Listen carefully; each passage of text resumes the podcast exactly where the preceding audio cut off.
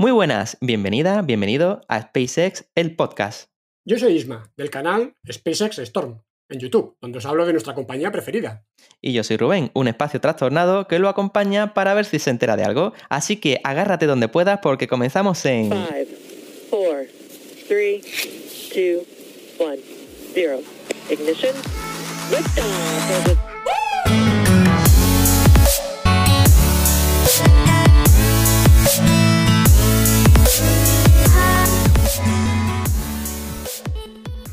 Bueno, Ismael, pues nada, primera vez en directo. Estamos haciendo el. Avisamos que estamos, aunque escuchéis esto a través de vuestras plataformas de podcasting, em, esto lo hemos hecho, o sea, hemos hecho la grabación en directo de este episodio en Twitch, en la cuenta de SpaceX Store de Ismael, pero en Twitch. No sé si eh, la mayoría supongo que conoce, conoce este, esta plataforma de, streaming em, de, de emisión en directo, que está haciéndole un poquito de sombrara a YouTube.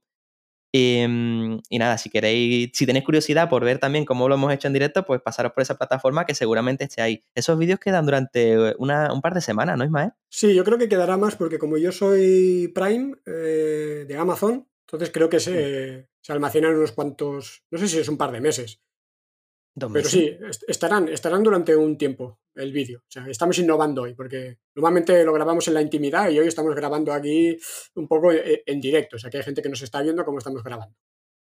Sí. Que mm, bueno, pues voy a aprovechar, ya la he saludado en realidad, porque antes estábamos haciendo algunas pruebas. Pero voy a mandar un beso por aquí a Mari, que también ella, no sé si escuchará después el podcast, ella siempre nos escucha. A Mari, Luisa y a mis hermanas, en fin, que seguro que nos están escuchando. Bueno, eh, Luisa nos escuchará después, ¿no? Porque me ha dicho que no está hoy por el directo de Twitch. Yo creo que no está, yo creo que no está porque está ahora con la cena de, de la niña y tal, o sea que creo que estará por ahí ocupada, pero bueno, ya, ya escuchará el, el podcast y ya verá también, aunque sea en diferido, el, el directo, también si le hace gracia. Y Silvia, que a veces dices que tu hermana, que también nos escucha, y tu madre también dice que a veces te sigue, el otro día te escuché em, en un directo, que a veces está en el chat también en YouTube, ¿no? Sí, sí, mi madre, ¿qué me le va a decir? Que mi madre se, se iba a modernizar de esa manera que ya la tengo hasta comentando en los, en los directos en YouTube, en el chat. O sea que de aquí nada, yo, yo creo que ya la, la agarro como moderadora. Que bueno, ella es la que se enfrenta a los haters, ¿no? Con mi niño poquito. exacto, exacto. claro. Sí, sí. Bueno, pues oye, tenía que apuntar a actualizarte un poquito la información de mi niño, ¿qué te parece? Que llevamos como dos semanas así. Debo de- o sea, yo estoy, estoy muy contento, por eso te cuento estas cosas, porque ya da besitos. Mm, Mis hermanas ya lo han podido comprobar, que he estado desayunando con ellas hoy, estuve también el otro día. Ya da besos y los hace así, ya manda besos, ya te hacen muá y, y ya me ha dado tres. A mí me ha dado tres nada más. La madre se la come a besos todos los días. me parecía que te veía Pero- la baba cayéndote por aquí al, Sí, por sí, un sí. lado. Digo, ¿qué le pasa, Rubén? ¿Tendrá hambre? Ahora Ah, está, ahora está en un formato mm, achuchable, ahora está ya, o sea, está para comérselo. Y, mm, y bueno, no sé si tú recuerdas cuando tu niña, porque tu niña ya es más grandecita, pero ¿tú recuerdas esos primeros besos que te daba tu niña? ¿O, Sí, o eso bueno, ya muy... eh, todo- todos esos, esos primeros en general, ¿no? De todo, ¿no? Pues cuando, cuando dice, dice una cosa, o da besos, o, o gatea, o hace cualquier cosa por primera vez. Como todos son primeras veces, pues Sí. eh, es espectacular, ¿no? Eh, Pero sí, sí. Están para comérselos a, esa- a esas edades. A esa edad, joder, qué guay. Antes estaba, que no se lo he contado a la madre, si me está viendo, eh, antes estaba, ten- tenemos aquí un, un tendedero portátil en el cuarto aquí arriba, lo tenía yo mientras que la madre estaba haciendo cosas de abajo, que se, y se a duchar y demás. El caso, que se pone con el tendedero a pegarle a zamarreones y tenía el, el de esto que parecía que se le iba a caer y se pone a gritarme porque creía que se le iba a caer y digo, ostras, qué curioso, que ya está viendo el peligro donde, oye, pues me alegro, no se le cayó porque estaba eso agarrado. Pero estaba el tío como diciendo, ay, ay, ay, ay, me hizo mucha gracia ya está en ese, en ese estado en el que de bebé no te entiende, pero ahora tú empiezas a ver que a veces le dices cosas y, y, y dices, ostras, me está entendiendo el tío en verdad. y Sí, ya sí. está en esa fase. O sea, que, que es muy guay, está, está para comérselo. Y, mm, y nada, bueno, pues te lo quería contar como otras veces. Está bien, está bien. sí. Siempre aprovechamos para ponernos al día un poco en el podcast mismo. Sí, que me hace bueno, mucha ya- ilusión, porque bueno, hacer el primerizo, pues ya sabes. Y, y nada, oye, quería contarte el brazo de tu, de tu chica, bien, porque hace poco me dijiste que estaba que Sí. se había pegado un peñazo, bien, Sí, ¿no? le enyesaron el brazo, un poco por. cayó en mala posición, puso mal la- el brazo y la muñeca. La radiografía no, no salía nada, pero, pero decían que podía ser algo interno y como no, realmente le dolía mucho y no podía moverla, se lo enyesaron durante un par de semanas y, y hace, no sé, unos días le han quitado el yeso y no y ya no le duele, o sea que no, no ha pasado a mayores. O sea que todo, todo controlado. Se lo ha firmado mucha gente, le te decía, eso se lo firmará y se lo dibujará todos los de la clase, o ya no se lleva eso. Algo, algo le hicieron, ¿eh? Algo le, le dibujaron, sí, sí. Pero era un yeso no de esos tan aparatosos, eh, sino solo un yeso por una parte. Por, Ah, vale. Era más venda. inmovil- inmoviliza, sí, venda por, por debajo, Mm. digamos, y por encima un poco, pero. Y el yeso solo iba por, por la parte de arriba para inmovilizar, básicamente. Dentro de poco será impresiones 3D, que me parece a mí que lo he visto. Se imprimen como trozos 3D de tu, de, de tu zona y te lo inmovilizan con, con eso, con plásticos impresos en 3D Claro, directamente. to- todo avanza. Pues sí. Oye, de la entrevista de JJ, ¿qué me dices? Fue la semana pasada, recuerdo que en el episodio 10 tenéis la entrevista a JJ en Priego, que es Mm. de. Iba a decir del canal no sé qué, pero da igual, es que está ciencia. en todos lados. El canal de la Ciencias de la Ciencia. Ciencia es el que más conoceríamos los que nos gusta Sí, los que pues, nos gustan estas cosas. estas cosas, ¿no? Pero tiene Pues más. el más de historia está guay también. El de historia y el de marketing, que está también súper chulo. Yo Mm. ese no lo conocía, precisamente cuando hablé con él me lo comentó. Pero es que es un empresario, que es que es un emprendedor nato, o sea, que, que ha tenido negocio, ah, le ha llegado a trabajar al hormiguero, ¿recuerda que nos contó?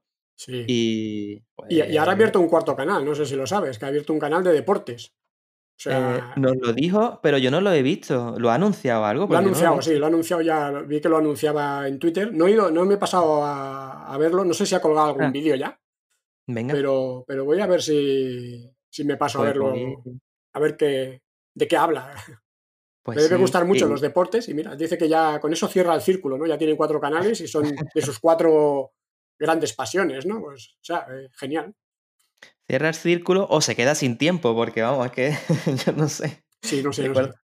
Es espectacular. Pues eh, me dijo que su hermano también estaba, eh, tenía un canal y demás, que yo lo conocía al hermano, pero no sabía que era su hermano. Y hizo mucha gracia Eh, saber que era su hermano. Es curioso, la entrevista está muy guay. La verdad es que finalmente acabamos hablando em, eh, muy poco del espacio, porque, bueno, fue un poquito del espacio, pero fue conociéndolo a él y, joder, es una, es una persona increíble. ¿eh?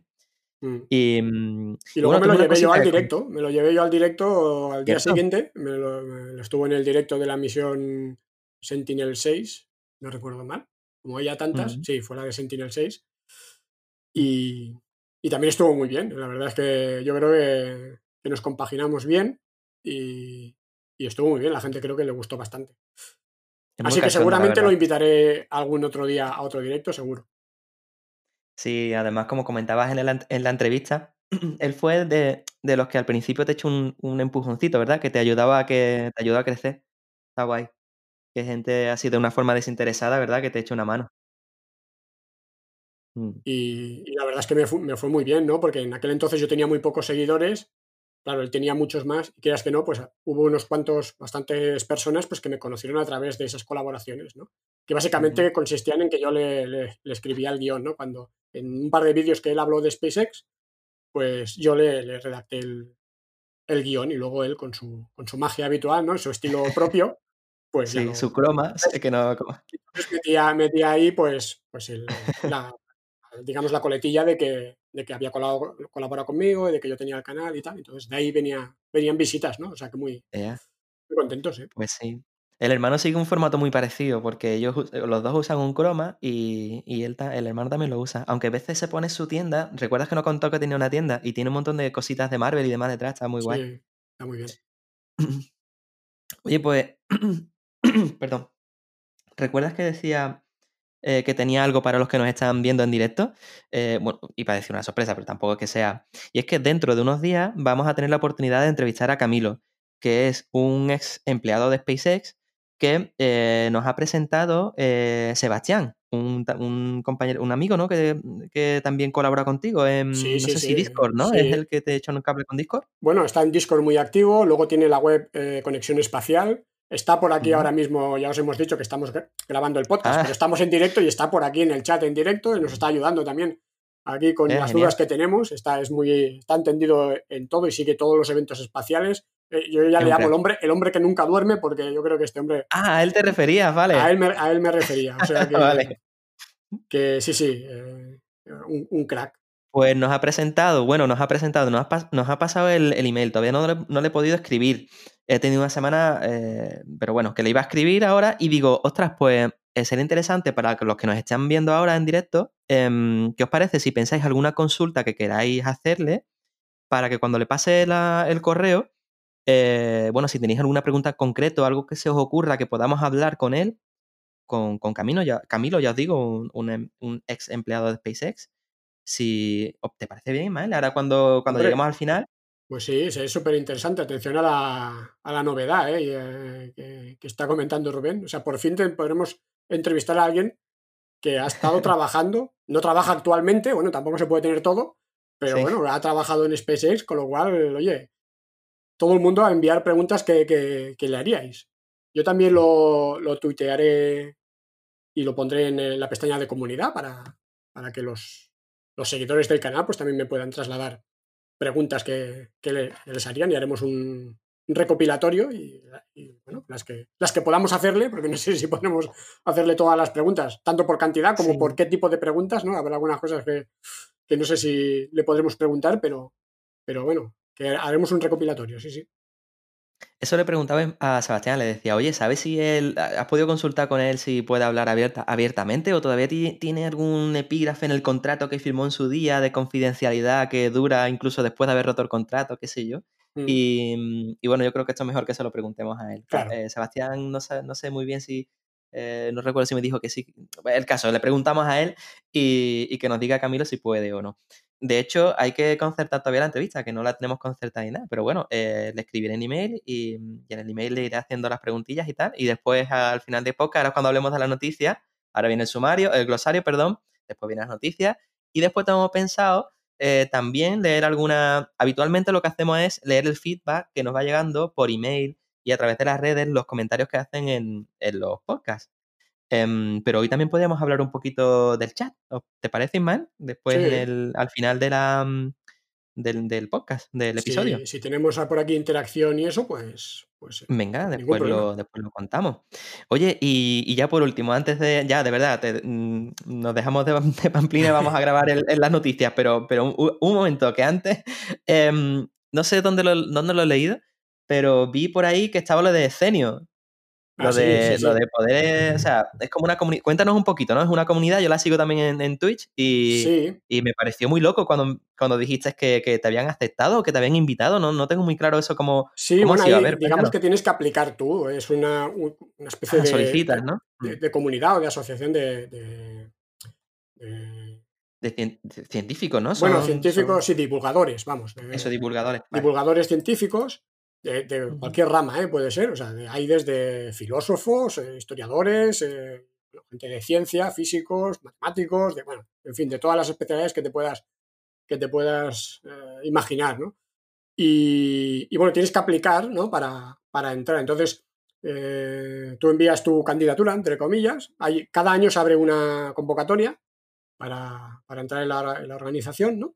Entonces tú presentas tu candidatura con tu proyecto, ¿no? Pues yo, mira, yo, yo entonces había empezado con, con el canal y en julio así, pues que, que cerraban el plazo más o menos, un poco antes de julio, pues presenté que, bueno, que había abierto el canal y que, bueno, no era un canal de ciencia, pero era de tecnología y que, digamos que sí que hablaba un poco de ciencia mezclado ahí con la, la tecnología. Entonces, y hacen una revisión de todo eso, una revisión en plan científica, ¿eh? por pares y tal, y hacen una revisión, ponen puntos fuertes, mira. puntos débiles y tal. Y bueno, ¿Te parece ser el que... informe? Un informe, sí, sí, sí. ¿Te sí. han mandado un informe diciéndote, bueno, cuál Sí, correcto. Te mandan un informe diciéndote, pues mira, este es tu, tu evaluación de tu, digamos, en este caso, pues del canal de YouTube, ¿no? Y estos son los puntos fuertes, estos son los puntos a mejorar y el, y el resultado final, si es apto o no para entrar en, en Escenio, ¿no? Que- y bueno, en principio me dijeron que sí y durante unos meses hemos tenido que mantenerlo en secreto porque no nos dejaban decir que ya habíamos, que ya habíamos bueno. entrado a los nuevos, ¿no? Entonces ya el otro día nos enviaron un correo que ya podíamos hacerlo público Qué guay. y nada, digamos que estoy en la comunidad. Está JJ, por ejemplo, en, en, Sí. en Escenio. Bueno, está Santa Olaya, está. Esos son los más famosos. Santaloya, Claro, Crespo, Claro, hay, hay un, un montón C de de gente. ¿no? Ciencia. C, C de Ciencia también es muy bueno. O sea que. Y muchos los conoceréis, ¿no? Así que. Sí. Así que, bueno, muy contento. A ver ahora si, si puedo tener tiempo también de, de colaborar muy activamente y de, y de, bueno, de, de- de participar en algún proyecto y ayudar, ¿no? Ayudar, sobre todo a la divulgación, que a mí me, me encanta. Todo lo que sea ayudar y, y- y que la ciencia y la tecnología llegue a más gente, ¿no? Pues yo encantadísimo. Pues mira, puedes aportar, porque eh, de lo que yo veo de, de Cenio es, eh, bueno, mucho científico, mucha, divulga- mucha divulgación científica, pero tecnológica veo menos. No sé si es porque quizás tienen, pues mira, ahí puedes, tecnológicamente hablando, puedes aportar, ¿no? Sí, bueno, es, es otra. Sobre todo la exploración espacial y demás, claro. Claro, es otra. Cuanta más variedad también, eh, mejor, ¿no? Es verdad que había, hay más, ¿no? Lo que es ciencia pura, digamos, entre comillas, ¿no? Eh, o sea, se, se- se divulga más pues, sobre física o matemáticas o que no sobre, pues eso, pues sobre cohetes o sobre motores de cohetes o cosas de esas, ¿no? Así que bueno, si se puede aportar algo en ese sentido, pues, pues yo encantadísimo. Pues sí, genial. Oye, pues yo, o sea, me alegro muchísimo. Ya te he felicitado, pero bueno, lo vuelvo a hacer. Muchísimas felicidades. Pues muchas gracias. Y mm, bueno, vamos, yo voy a dar paso ahora, vamos a las noticias. eh, yo después lo ocultaré en la parte del glosario. Voy a dejaros directamente a los que nos estáis escuchando el glosario. Y, mm, y antes voy a recordaros que tenemos la megaporra de Marte, ¿vale? Que tenemos un enlace al que podéis acudir para, para hacer vuestra apuesta. Ya esto lo hemos hablado en episodios anteriores, pero básicamente es hacer una apuesta de cuándo vamos a llegar a Marte con una fecha en concreto. Y eh, también tenéis nuestro eh, correo electrónico que es spacexelpodcast.gmail.com y donde nos podéis escribir pues lo que sea, que siempre, siempre contestamos, ¿vale? Así que, que nada, vamos con el glosario, ¿te parece? Venga, vamos a ello. Venga, lío.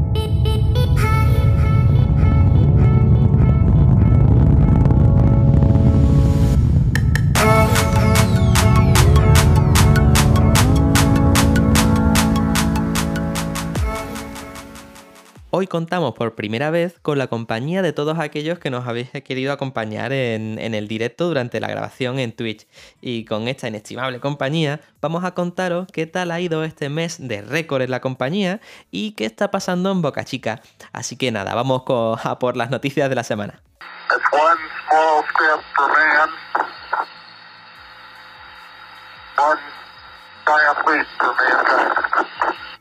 Bueno, pues nada, como podéis ver, o sea, como siempre os digo, podéis ver el, episodio de noticias en el, en, el canal de SpaceX Storm de, Ismael, que está en, en YouTube.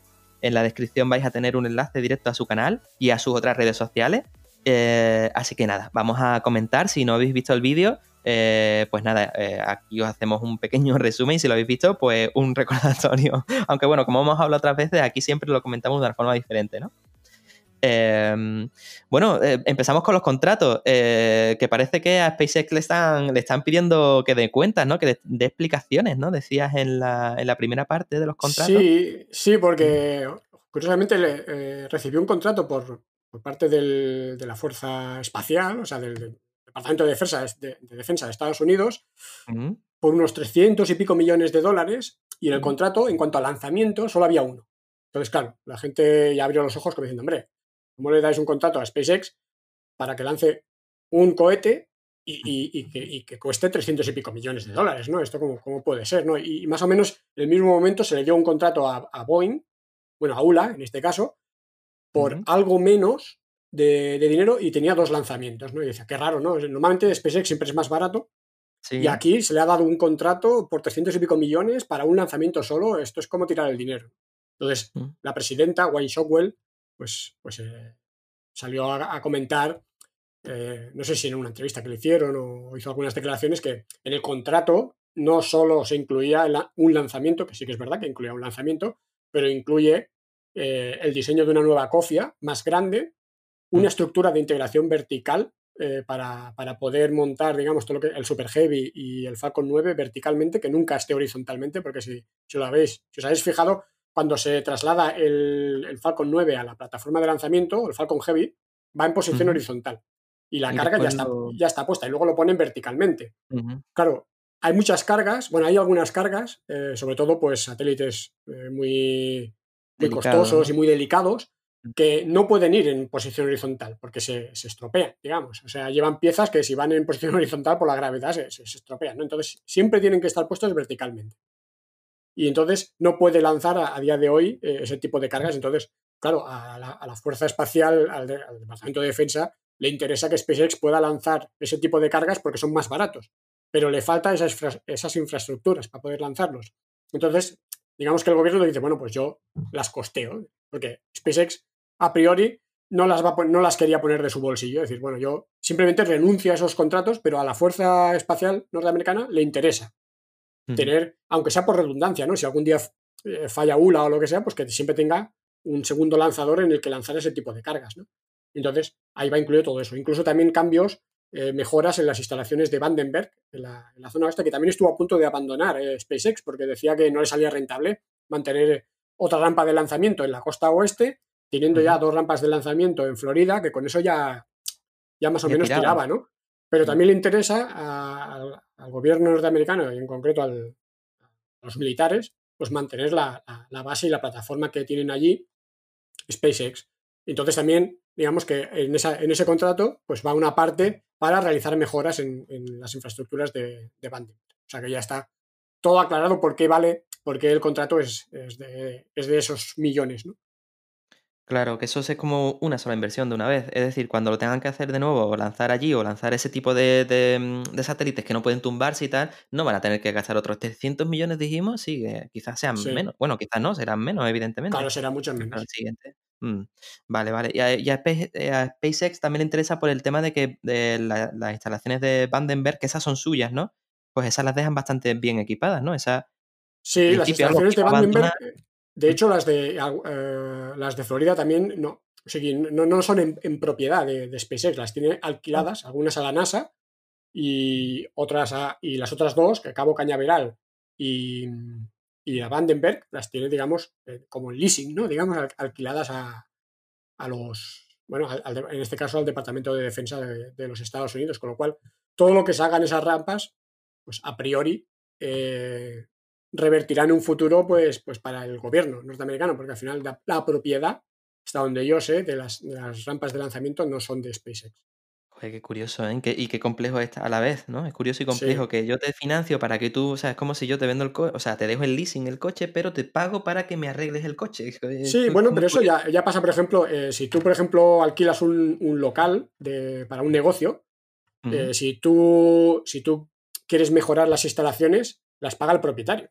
Eh, no las paga. O sea, una cosa es que tú quieras decorar a lo mejor en un, ba- en un bar, pero si tú quieres hacer cambios Mm, estructurales importantes, pues las paga normalmente, las paga. Como mm, mínimo hay esa, esa negociación, ¿no? Decir, oye, yo aquí voy a hacer mm, cosas. O sea, si yo hago, invierto en cosas que luego me voy a llevar cuando me vaya, pues no, es lógico que las pague yo. Pero si yo invierto en cosas que se van a quedar aquí el día que yo me vaya, las tienes que pagar tú. Porque al final, cuando yo, me, cuando yo acabe este contrato de 5, 10 o 15 años, si no lo renovamos, esto se va a quedar aquí. O sea, yo hago obras en la plataforma de lanzamiento y dejo Mm, una estructura de integración vertical que no me la voy a llevar a ningún sitio cuando me vaya, pues esto va a quedar aquí. O sea, entonces, Mm, esto tendrás que pagarlo tú. Entonces, bueno, siempre hay esa negociación, ¿no? Eh, entre el mm, propietario y el, y el que alquila. Total, que tienen ya que dar hasta explicaciones. De...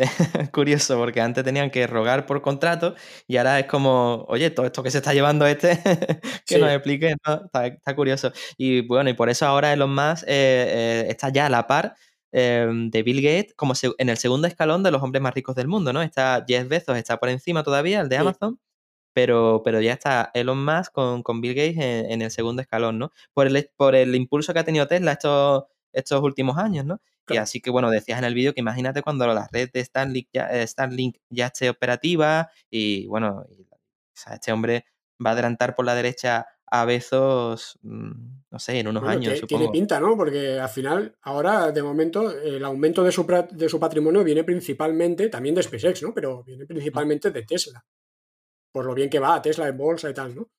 Pues Y, sí, pero claro, cuando SpaceX empieza a generar dinero en mayor cantidad, principalmente porque empieza a desplegar la red Starlink, empieza a comercializarla y empieza a explotar, pues ahora que empezará a explotar, por ejemplo, la Crew Dragon, por ejemplo, para viajes eh, turísticos y, y tal, y ahora cuando ya, hablaremos de eso. y luego hablaremos, y Sí, cuando pongan en marcha también el tema de la Starship, con todas las, las aplicaciones que le quieren dar, pues todo eso mm, eh, teóricamente será dinero que entre en las arcas de SpaceX y en el bolsillo de Elon Musk en segunda instancia, ¿no? O sea que... Y eso son pues buenas sí. noticias para los espacios trastornados porque todos sabemos en qué se gasta el dinero Elon Musk cuando lo tiene. No se lo Sí. gasta en comprarse mansiones o yo que sé, en fiestas y eso, sino que ya- ya tendrá, claro. Sí. De eso ya tiene unas Sí, cuantas. pero que, que no, ve- no ves qué es lo que se, se- lo va a meter la mayoría en, en cohetes y cohetes y ir a Marte y, En petardos y en cohetes. y que explote y, y espectáculo, que es lo que nos gusta. Pues la, yo tenía una, anécdota, lo que no sé si la he contado ya en, algún podcast anterior, pero em, hace unos años, si tú en lugar de comprarte el Model 3, que cuando salió, en lugar de comprarte ese coche, te hubieras comprado las acciones que valía, o sea, por el mismo valor que del coche, las hubieras comprado en vez de coche, en acciones, eh, uno o dos años o tres más tarde, no sé, un, un tiempo relativamente pequeño, eh, te podías con lo que habías ganado en esas acciones comprarte como tres, cuatro coches. O sea, muy loco. Las acciones han subido mucho. O sea, imagínate, ¿no? Claro, nadie dice, pues yo qué sé, me voy a comprar un coche, pero no, me voy a comprar mejor las acciones de la empresa. Sí, pero hacían la comparativa y, y, bueno, cuanto menos era curioso, ¿no? Ve para que- tener que una, una bola de estas de cristal, ¿no? Y poder ver el futuro y decir, hostia, pues me compro las acciones que luego ya me puedo comprar tres coches. También es verdad que eran muy volátiles porque también podía haber quebrado, o sea, que también podía haber pasado. Sí, sí. Pues en, en relación a lo que decías antes de, de que también van a poder ir vendiendo viajes espaciales, ya tenemos uno confirmado, que es lo de Tom Cruise. Em, pero ahora es que dice, eh, a ver, espérate, que me estoy adelantando a, a la noticia. Sí. Ahora de los Eh, contratos sí. quedaba lo de Tom Perdón. Sí, había leído Tom y estaba yo pensando en Tom Cruise, ya verás. O sea que sí, sí, sí, así va mi mente. eh, Va, va por un lado y Sí. yo voy por otro. Es otro Tom, otro Tom. Sí, sí, sí. El Tom Muller, este, dentro de la sección de la parte de contratos, que, que, bueno, ha rescindido su contrato. Este hombre era la mano derecha de Elon, es el que ha fabricado, bueno, el que ha diseñado el, el motor Draco, el, el Super Draco, el Los de Merlin. Merlin. Mm. O sea, que este hombre es, e- o era al menos, ¿no? La mano derecha, pero incluso ya decías en el vídeo que ya cada vez empezaba a ser más un consejero, ¿no? sí. Y, y es curioso, decías que lleva como 18 años con Elon y, y supongo que 18 años trabajando con Elon más es como con lo de la edad de los perros, ¿no? Que tienes que multiplicar por 7 para saber cuántos años reales de trabajo supone, ¿no? Claro. Y, y bueno, este hombre tendrá ya canas hasta... Imagínate lo que ha aguantado, ¿eh? Elon 18 Musk. años a ese ritmo, eh, ese es Pues sí. increíble. Ahora tiene 57 y se nos jubila, ¿no? Esto era la noticia en realidad, que se jubila como... Sí, bueno, eh, nadie sabe, eh, yo no he visto que lo haya hecho público eh, realmente cuáles son sus planes, pero parece que él se retira para jubilarse, o sea, para dedicarse a sus pasiones, que creo que le gusta correr en coche y, en fin, cosas, cosas suyas, ¿no? De, de sus hobbies, ¿no? Y, y sí, la verdad es que es su mano derecha en el sentido de que Elon Musk, cuando él, cuando vendió PayPal, pues em, quería montar la empresa de cohetes y lo que hizo pues fue confiar en este hombre, en Tom Mueller. Él, mira, lo descubrió porque estaba construyendo, Tom Mueller estaba trabajando en otra empresa, pero no estaba a gusto porque parecía que le, le- le cortaban un poco la creatividad y no le dejaban hacer lo que él quería. Y en su garaje, bueno, en su garaje no el de un amigo, no recuerdo, pero bueno, que estaba, digamos que por su cuenta, estaba diseñando un, un motor, cohete, por sí mismo. O sea, el, el tío como quien hace manualidades en su casa, pues estaba haciendo un motor eh, revolucionario, ¿no? Y entonces él se enteró eh, Elon Musk y lo fue a visitar a- a- a- al garaje allí y, y allí mismo eh, pues lo convenció. Esto en la biografía de Elon Musk lo, lo explica. Entonces le dijo, oye, yo voy a montar una empresa, quiero, quiero que tú seas el, el jefe de los motores, digamos, porque al final, evidentemente, lo más importante en un cohete es el motor, o los motores, ¿no? Entonces Mm. eso hay que empezar por ahí. Es como quien no empieza la casa por el tejado, pues tú no empieces un cohete si no, eh, o sea, si no es Si por no el motor. el propulsor, O sea, no, lo empieces por el cono de arriba, ¿no? O las alas, ¿no? O sea, empiézalo por el motor, que, que es como los cimientos, ¿no? De- del cohete. Mm. Y bueno, así, así empezaron, ¿no? Y, y básicamente la fundaron ellos dos, ¿no? Y contrataron a tres o cuatro o cinco personas más. Y, y cuando digo tres o cuatro o cinco personas, hablo de ese número de personas. No, no es aquello que dijeran, no, vamos a contratar 500 personas para empezar. No, no. Empezaron con nada y menos, ¿no? Y fíjate, ¿no? Eh, ¿Dónde está? Y bueno, y, y lo que ha creado, ¿no? Aparte de los motores del Falcon 1, el inicial, que fue el que casi, lo dijiste en un tip, ¿no? De aquellos, que casi mm, estuvo a punto de desaparecer la empresa si no hubiera funcionado el cuarto lanzamiento de ese, de ese primer Mm. eh, cohete, ¿no? Luego ya tuvo el contacto con la NASA, luego ya empezaron a diseñar el Merlin y los, Mm. los motores, los otros motores que llevan tanto el, el Falcon 9 como la, la cápsula Mm. Dragon y eso, todo- los Draco, los Super Draco, etcétera, ¿no? Y ha participado evidentemente en el diseño del Raptor, ¿no? Pero bueno, ahí ya, los últimos años, pues ya, él supongo que ya le iba diciendo a, a su jefe, ¿no? Oye, que sí, que nos lleva, que yo estoy muy bien, pero yo ya, ya quiero empezar a jubilarme. Entonces, progresivamente, pues ha ido reduciendo su jornada y reduciendo un poco su influencia o sus responsabilidades. Y supongo que han ido un poco tutelando a, a los que serán los, los que ahora ya, ¿no? Que ya, ahora ya oficialmente ya se ha jubilado, pues que, que, ya están al mando, ¿no? Los nuevos, supongo que han encontrado los sustitutos idóneos, ¿no? Para eso. Además, dices bien, yo creo que los sustitutos, porque yo creo que cuando una persona es capaz, no sé, después no se sustituye con una persona, sino que ya forman un equipo, no entiendo ya que a esos niveles Seguro. a los que están esta gente eh, son equipos de trabajo brutales, supongo, claro. Seguro. Que... Y que una empresa privada sabe que, que, el conocimiento solo esté en una persona no es buena señal Uf, para la empresa. Es un riesgo, sí. un riesgo brutal. Pues sí. Pues sí. Oye, pues lo siguiente que tenemos es el... A ver, que estoy, estoy viéndote ahora porque he pasado del... del...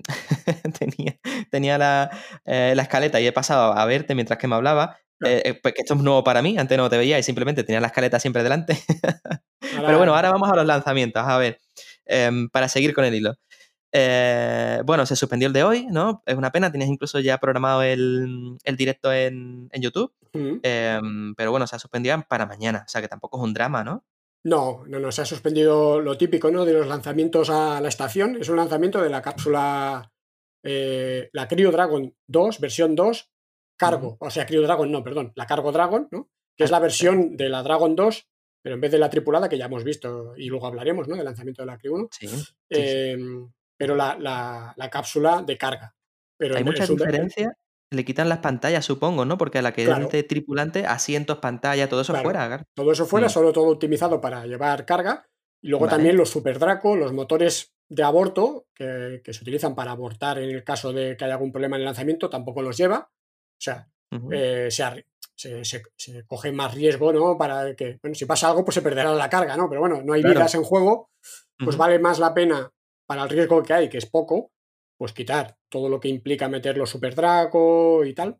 Y ganar Y- peso, ¿no? Y, y claro, mm, así. Peso de carga, claro. Peso Claro. de. Ujú, Vale. Correcto, vale, de masa que puedes, que puedes llevar a la estación, ¿no? Era Mm. para hoy, a las cinco y pico de la tarde, hora española, y como todo lanzamiento a la estación, pues se retrasa casi 24 horas. Son lanzamientos con ventana instantánea, hay que lanzarlos a una hora y un minuto, y, y si me apuras un segundo exacto. Eh, Y será mañana, mañana a las 5 y creo que es 5.17 de, de la tarde, así que yo estaré en directo. Ya había programado el directo para hoy, simplemente le he cambiado la fecha de emisión y no he tenido que hacer nada más. O sea que ya está programado para mañana a la hora correcta, o sea que ya. Vea. apuntadlo por ahí en... Pues yo había quedado con José Luis, un amigo mío, que, que, mm, pues lo, te veremos en casa, los dos. Y creo que está en el chat, no sé si estará en el chat, pero si está en el chat, aprovecho para decirlo yo. José Luis, mañana vamos a ver a- el directo de lanzamiento. y bueno, y después em, tienes la. El siguiente es el jueves 10 de noviembre, ¿no? Que esta es la. Eh, ¿Tú te acusas 5A? No, ¿cuál, cuál es este No, la- lanzamiento? el del 10 de noviembre es la S- SXM7. Mm, Es, es un satélite, es un satélite Mm. para retransmitir radio digital en broadcast. Ah, que para, bueno, lo opera una, una empresa que es Sirius XM, me parece que se llama, que es de radio, de, de streaming de radio por internet.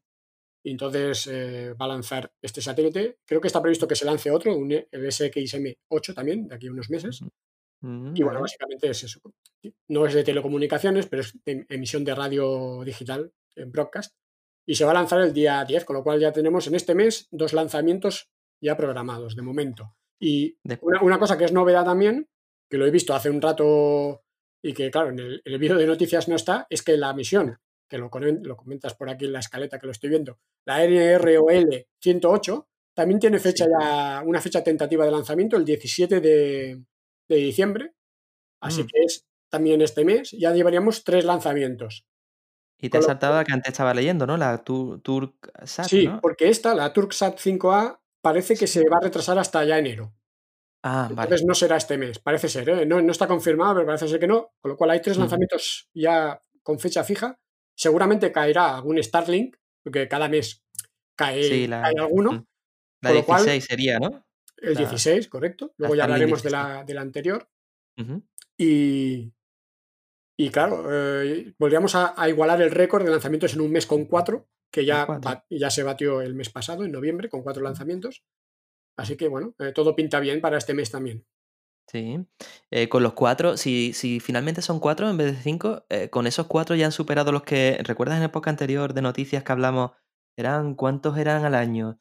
Em, no lo recuerdo, pero bueno, Bueno, que sí, ahora- que baterías. Ahora ya han batido el récord de lanzamientos en un año. Eso ya está Mm. batido, porque creo que ahora llevan 23 Mm, vale. lanzamientos Vale, vale. eh, y el récord era 21 del 2018. Y Vale. lo van a- ya, ese récord ya lo van a batir de largo. Y el año que viene ya sabéis que Elon Musk ha comentado que, que quiere lanzar más de 40, de, de realizar más, más de 40 lanzamientos en el año. O sea que volverían a batir el récord de lanzamientos en un año y, se- y claro, evidentemente batirán el récord de lanzamientos en un mes, que ahora es 4, en, en noviembre. Cua- cuatro lanzamientos también se supone que, que se- serán este mes. O sea que el año que viene seguramente tendremos algún mes con cinco lanzamientos, incluso más. Porque ¿cuántos salen de media? ¿40 entre 12? Voy a dividirlo un segundín si me No, sé, disculpas. 40 y pico entre 12, pues saldrían. do- eh, 3, con 3, sale muy sí, poco, ¿no? salen, salen cuatro, sí. Así, es que así normalmente era dos lanzamientos por mes, era lo, lo que estaba consiguiendo, que ya era mucho. Ujú. Ahora ya parece que tres o cuatro sea normal, pero, pero Sí. claro. Yo exigiendo aquí desde un podcast. Tres, esto no mierda. Eh, ¿Esto qué? Anda ya, hombre. Es verdad. Bueno, pues Nos acostumbramos rápido a lo, a lo bueno. Sí, sí, sí, nos acostumbramos. De hecho, siempre lo hablamos, ¿no? Que, que como aterrizan en vertical ya y tal, que yo qué sé, ya lo que esperamos es que aterricen de otra manera, porque Sí. ya lo vemos como normal, pero joder, es un, es un hito. Sí, sí. Que, mm, bueno, la Starlink, que, que se hizo el lanzamiento de la, de la 15, ¿no? De la misión 15, ¿puede ser? Sí, pero no te adelantes. Ya, te estoy ¿por dónde adelantando otra vez en la escaleta. Es que eh, estoy un poco. En este podcast, disculpadme, porque como estamos innovando con el rollo este de Twitch, eh, muchas veces me pongo en la pestañita en la que veo a Ismael para verlo como me charla, pero claro, pierdo el hilo. Antes, antes lo tenía todo así organizadito, ya me, me cuesta. Total. eh, tenía que. Perdón, ¿vale? Disculpadme. Que tenemos aquí apuntado. em, bueno, la animación que has puesto me ha parecido súper chula, porque es una animación de Standlink, pero con el formato de Pixar. Eh, eh, seguramente muchos evocaréis en la mente este, este eh, foco que salta. ¿No lo habéis visto en alguna película que salta el foco hasta que llega a la I de Pixar? Salta encima tres veces y Mm. acaba cayendo el foco. Mm. Bueno, estoy preguntando aquí como si fuerais mucho. Bueno, ¿te suena Ismael? Sí, Es claro. que- Ea, Sí, sí, pues sí. han hecho eso, ¿no? Los de Starlink han hecho eso a modo Sí. de. No sé, porque tú lo has puesto en tu vídeo, esto que es como Sí. en su página web lo han pero puesto. no, no, no lo ha hecho Starlink, que lo ha hecho un, un, digamos, aficionados, eh, seguidores de Un la empresa y aficionado, tal. ah, vale. Sí, sí. Mm, Como la imagen que puse Joder, de pues José de, del, del de esto, pues, eh, pues también, pues también lo. O sea que la- todo lo que son los seguidores se lo ocurran mucho y de hecho muchos de los vídeos que hay simulaciones del aterrizaje, del posible aterrizaje del SN8 en su momento, ¿no? De la maniobra suicida, todo eso. Mucho, eh, casi todos los vídeos son de la comunidad, ¿no? De gente que, bueno, que se dedica a, a especular y a hacer eh, ese contenido que está, está muy bien, ¿no? Qué guay. Si, el- si, el- si es que en realidad, claro, levanta pasiones. Y el, y el de este, y el- pues está muy currado. Yo no lo sabía. No sabía que era un aficionado. Pensaba que era de la propia empresa que había no, sacado no. esto.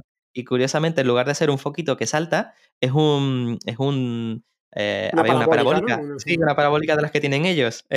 salta la parabólica y salta sobre la I de Starlink. Y, Sí, sí. y, joder, está, está Está muy súper gracioso. chulo. He hecho, eh, animo a la gente que no haya visto el vídeo de noticias que le eche un ojo, que está súper guay. Eh, Bueno, el vídeo en general, pero bueno, eso está guay también. Que, bueno, en España eh, hablabas de, eh, que más resulta muy curioso al, al- al leerte la- y al ver el vídeo, que eh, se necesitan unas especies, una especie de estaciones terrestres para, claro, conectarse con la red de internet eh, Mm. física, o sea, lo que es la... em, y hablabas de que ya en Estados Unidos habían pedido muchas, de hecho se ve como una imagen con unos círculos de radio de acción, ¿no? Como Mm, estas, esto- estas antenas podrían coger tanto para esta zona y tal. mm. Entonces, mi pregunta va enfocada a, porque ahí explicas y das muchos detalles, pero bueno, por variar un poquito también la información que damos aquí, em, ¿sabes si, esa, si de esas parabólicas tienen ya en España o en Europa? Porque hablas de Francia, que le ha dado Sí. permiso para instalar tres, Sí. pero ¿tú crees que con tres en Francia son suficientes o si hay más en Europa? Cuéntame un poquito, ¿sabes más de Bueno, esto? la- el radio de acción de, de- de estas, de estas estaciones es, es muy, muy grande, ¿eh? me parece que son 400 kilómetros, con lo cual eh, no necesitas muchas para cubrir eh, zonas, ¿no? Lo que puedes, puedes poner más de las estrictamente necesarias, ¿no? Por temas también de calidad de la señal y eso, pero, pero realmente con no muchas ya se cubre mucho, ter- mucho territorio, ¿no? Y en Francia, de hecho, no- creo que lo puse en el vídeo, está la captura de, de lo que digamos, de la zona que, que cubrirían esas tres estaciones y cubren parte de España. O sea, porque hay, creo que en el sur de Francia hay un par de esas tres estaciones que, que yo vi. Hay un par más o menos por el sur de Francia, o al menos una, y ya cubre una parte de, de España. Creo que a ti no te bien. toca, Rubén, pero yo en, yo en Barcelona sí que creo que ya me cubre. Lo mismo a ti te pilla. Andorra, mí- seguro. Por eso aquí en Barcelona yo creo que ca- casi llega la cobertura. O sea que yo, aunque no pongan bien bien en territorio español, a lo mejor mm, me pilla ya la cobertura cuando pongan las de Francia. Pero sí, sí. De, esa, de, esa- de esas zonas terrestres, curioso. Entonces supongo que eh, irán dándole permisos en el resto de Euro- de Europa para que en sus países vayan poniendo eso, ¿no? Claro. Mm. Eh, ellos, eh, me entiendo que SpaceX hace sus estudios de dónde le interesaría colocar las, las, lo que serían las estaciones terrestres para una mejor cobertura, entonces pide los permisos en los países donde, donde consideren y, y, bueno, entonces instalan, hacen la instalación y luego vienen los permisos para operar, para, para of- ofertar el servicio, ¿no? Para comercializarlo, etcétera, ¿no? Que luego ya es otro permiso más, ¿no? Esto burocráticamente deben estar haciendo un trabajo en SpaceX ahora alucinante, ¿no? De en todos los Mm. países empezar a, a mover país por país los permisos para comercializar. En unos es más complicado, en otros es más- depende de la burocracia de cada país. O sea que imagínate el, el jaleo que tienen logístico para poner en marcha todo, todo este servicio, ¿no? Además lo quieren hacer todo ellos, ¿no? O sea que, quieren ellos operar y ser el, el operador de comunicaciones que, que explote ese, ese servicio. Así que Además tiene sentido que lo quieran hacer ellos porque, mm, no sé, para mí, para mí tiene toda la lógica. Pues antes de pasar al siguiente, a la siguiente parte, que ya empiezan a ponerse las noticias más, porque ya llegamos a la parte de Boca Chica y tal, pero bueno, antes hay otras cosas. El caso es que, mm, que me ha resultado muy curioso cuando hablabas que ellos, ellos tienen cinco jets privados en la empresa y quieren también probar si en, en- en vuelo, en, lo- en los aviones, en, los jets privados, también funciona la conexión y tal. Y también para eso, bueno, comentabas que tenían que pedir permisos y unas historias. mm, Pero lejos de... A mí lo que me ha resultado súper curioso que una empresa tenga cinco jets privados. Yo qué sé. Bueno, yo no lo sabía, ¿eh? Tampoco. eh, Me he Esto enterado hace poco, eh, mirando, pues eso, eh, mirando noticias y todo eso, pues, pues me he enterado hace poco de que tenían. Yo sabía que tenían uno como uno seguro, porque es el que lleva a Elon Musk a, a to- a todos sitios, ¿no? Y también podría ser que ese que en el que viaja Elon Musk, pues sea de Tesla. Tampoco, tampoco estaba seguro, ¿no? Pero, Claro. pero bueno, eh, dice que hay cinco. Hombre, yo entiendo que, que la presidenta, eh, Wayne Showell, también viaja en un jet privado y seguramente hay algún, algún empleado más como nunca me acuerdo del, del nombre, una- un, un- un- no me acuerdo del nombre, pero que es de origen alemán, eh, que también es un pez gordo, digamos, pues es posible que también viaje en, en jet. O sea que, que sí, me he enterado de que tienen cinco y precisamente a raíz de esta noticia, ¿no? Querían instalar receptores de, de Starlink en los aviones. Además, esto, fíjate que esto, ¿por dónde van a ir? O sea, pues para comercializar esto a los aviones de pasajeros, ¿no? Es decir, si yo Pues te sí. doy conexión a internet a alta velocidad, baja latencia en, en el avión, imagínate que tú vas en un avión en un vuelo transoceánico y tienes conexión a internet eh, perfecta para jugar online y para, y para consultar lo que quieras. Ostras, Mm. pues, pues oye, es, es muy goloso, ¿no? Eso es un servicio que, que seguro que querrán también ofertar.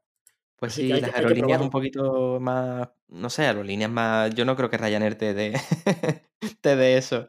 Pues tampoco es que lo te- Ryanair no tiene transoceánicos, ¿no? Sí, bueno, el caso, que seguro que las empresas así más, más serias que les Mm. interesará así Que igual ahora ya, ya te lo ofrecen, ¿eh? Lo que pasa es que los servicios que tiene sí. seguro que son muy malos y a lo Mm. mejor la, la empresa tiene que pagar mucho dinero para, para poder ofertar eso, porque, porque las redes Mm. de satélites que hay hasta ahora, pues, pues eh, son más lentas, son caras o lo que sea, ¿no? Claro, si tú Pues tienes, si ellos lo pueden comercializar a un precio mucho más bajo, pues a las, las aerolíneas se van a cambiar, digamos, de, de proveedor, ¿no? Decir, bueno, si tú me das Sí. mejor servicio por menos dinero, pues me cambio. Pues sí. Oye, vamos a la, a la Crew 1, ¿no? ¿Qué te parece? Que Venga. tenemos un apartado entero para ello y es que desde la última vez que grabamos, eh, bueno, ya han mandado a, pues bueno, a misión histórica más, ¿no? Porque yo creo que esto va a ser como un suma y sigue, cada cierto tiempo vamos a decir otra vez, otra vez SpaceX haciendo historia, ¿no? Claro. Y es que, joder, bueno, eh, esto, esto particularmente esto que han, que han conseguido los de SpaceX es eh, muy, yo no sé, yo no sé cómo decirlo, pero para los estadounidenses eh, es, eh, no sé, liberarse de, de tener que depender de otros países, bueno, de Rusia en este caso, de, volver a tener capacidad para lanzar a, mm, no sé, es que además que sea en privada la empresa, que esta misma empresa pueda hacerlo, pues eso, de forma privada a, empresas o a, o a particulares.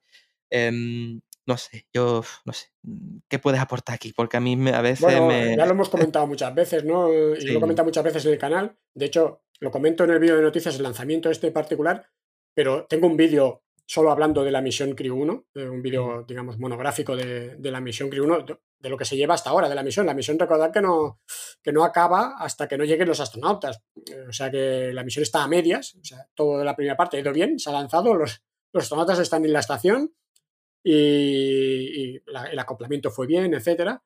Y Mm. lo que decías tú, ¿no? Claro, lo, lo que a mí realmente, y creo que mucha gente pues no es consciente, porque al final tú cuando la gente, si no está muy metido en el tema, pues ve un lanzamiento de un cohete, tampoco sabe estas particularidades, ¿no? Pero el hecho de que una empresa privada eh, tenga la capacidad de, de- de realizar este, este- un lanzamiento de este tipo, que es llevar personas al espacio, por sus propios me- medios, o sea, eh, por sus propios medios me refiero que cualquiera que tenga dinero suficiente, no tiene que ser un gobierno, eh, puede ir a SpaceX, que es una empresa privada, no tiene que pasar por ningún gobierno ni nada, y puede contratar un, un vuelo a- al espacio como mínimo, ¿no? A la estación, en teoría también, pero eh, supongo que SpaceX tendría que pedir permiso a la NASA y... eh, porque la, la Porque estación la sí que es algo no que es... suya. claro, Claro, no es no es suya. Eh, o sea, no puedes eh, ofertar un, un vuelo a la casa de otro, ¿no? Sin pedirle permiso, ¿no? Entonces, ahí tienes que pedir permiso, pero bueno, De hecho, que están sin cama. De hecho, Claro, allí no hay ya... Exacto. Y bueno, todo eso se tiene, evidentemente se tiene que coordinar, pero bueno, que SpaceX pues tiene todo lo necesario para, para tiene los cohetes, tiene la- las infraestructuras, el personal, eh, todos los, los sistemas de, de comunicación, los vehículos, todo, todo eh, lo tiene como empresa privada. Claro, eso es algo que hasta en la historia no había sido nunca. Esto es nuevo. Y eso mucha gente pues no, no es consciente de eso. Y eso ya implica que entramos en otra fase ¿no? de la exploración espacial, en la fase de la exploración espacial, sobre todo tripulada, ¿eh? privada, porque Mm. evidentemente, efectivamente, privada, pues ya había empresas privadas que lanzaban cosas al espacio y que ya empezaban a sacar la cabeza, ¿no? Pero bueno, es que SpaceX va muy rápido en eso. Y eso es un Mm. cambio eh, exagerado. Y lo que estamos viendo aquí en el, bueno, lo estamos viendo en el vídeo, en el podcast no lo estáis viendo, pero eh, Boca Chica y la Starship, pues será un paso más, ¿no? En ese, en ese, en ese camino, ¿no? O sea que, que sí, es un, es un antes y un después. ¿Y hasta qué punto? Porque comentabas en el vídeo, ya, ya no, sé, no, no estoy siguiendo las caretas, no sé si eso lo tengo apuntado, creo que sí, pero que eh, hasta qué punto eso era eso es importante porque em, curiosamente dentro de no mucho hay una misión en la que parece ser que, que la NASA tiene un hueco y dice que le proponía a los rusos que bueno, que si querían, que les invitaban a que, a que bueno, formaran parte de esa, de esa misión y que, joder, no, es como una... eh, yo qué sé, es como antes dependía de ti y ahora me sobra incluso espacio, no sé, ¿te viene? Sí. Era muy bueno, eso raro. también es una, una pequeña broma que, que, que hago yo en el vídeo Ah, de vale. noticias, ¿no? Eh, vale, ok. Pero porque, evidentemente, aunque no tampoco lo parezca, hay colaboración. Pero sí que es verdad que los rusos, cuando estaba en desarrollo la cápsula y que, bueno, tampoco estaba claro eh, de si se... Al final recordemos que la cápsula Crew Dragon se ha acabado con años de retraso, ¿eh? conforme a, a los planes iniciales, ¿no? Entonces, en algún momento los rusos, digamos que se han cachundeado un poquito de cuando eran ellos los que solo lanzaban ellos y solo sabíamos que estaban desarrollando SpaceX y también Boeing una cápsula y tal, y bueno, hacían un poco la, la, la mofa, ¿no? De que, bueno, esto, ¿cuándo estará? Que, que si la lancen con una catapulta, que si no... Se habían hecho, sí, sí, habían hecho, digamos que bromitas, ¿no? Que a Elon Musk no le gustaban, no le gustaban mucho. Y, y bueno, el hecho de que, de que ahora, pues, ya tienen la cápsula y ya les rápidamente les digan, oye, que nosotros ahora ya podemos meter cuatro personas, no tres como la Soyuz, cuatro, y, y porque queremos dejar espacio, porque si te has fijado en la Soyuz, van como, como sardinas enlatadas. Sí, en la hay cápsula. unas imágenes muy curiosas en las que se les ven las cosas pegadas aquí, no se ve. eh, viajan sí. con sin poder prácticamente pestañear, ¿no? Sí. Y, y- y claro, la, la Cryo Dragon, pues lo ves y están ahí más anchos que Dios. Pues, y encima les dicen que bueno, son cuatro que, que tienen asientos para ellos si quieren, y, bueno, y- que quieren ir más personas, en- porque al final la Cryo Dragon está diseñada para ir hasta siete personas. Si fueran como los rusos ahí enlatados, podrían ir siete. Mm. O sea que, que bueno, es una manera también de, de sacar pecho, ¿no? Y decir, bueno, ya hemos vuelto, Sí. hemos vuelto para quedarnos. Por eso es tan importante, creo yo, para, para, el- para un país como Estados Unidos el poder decir eso, ¿no? Y que este hito histórico en, en- en la exploración espacial, pues para ellos, fíjate.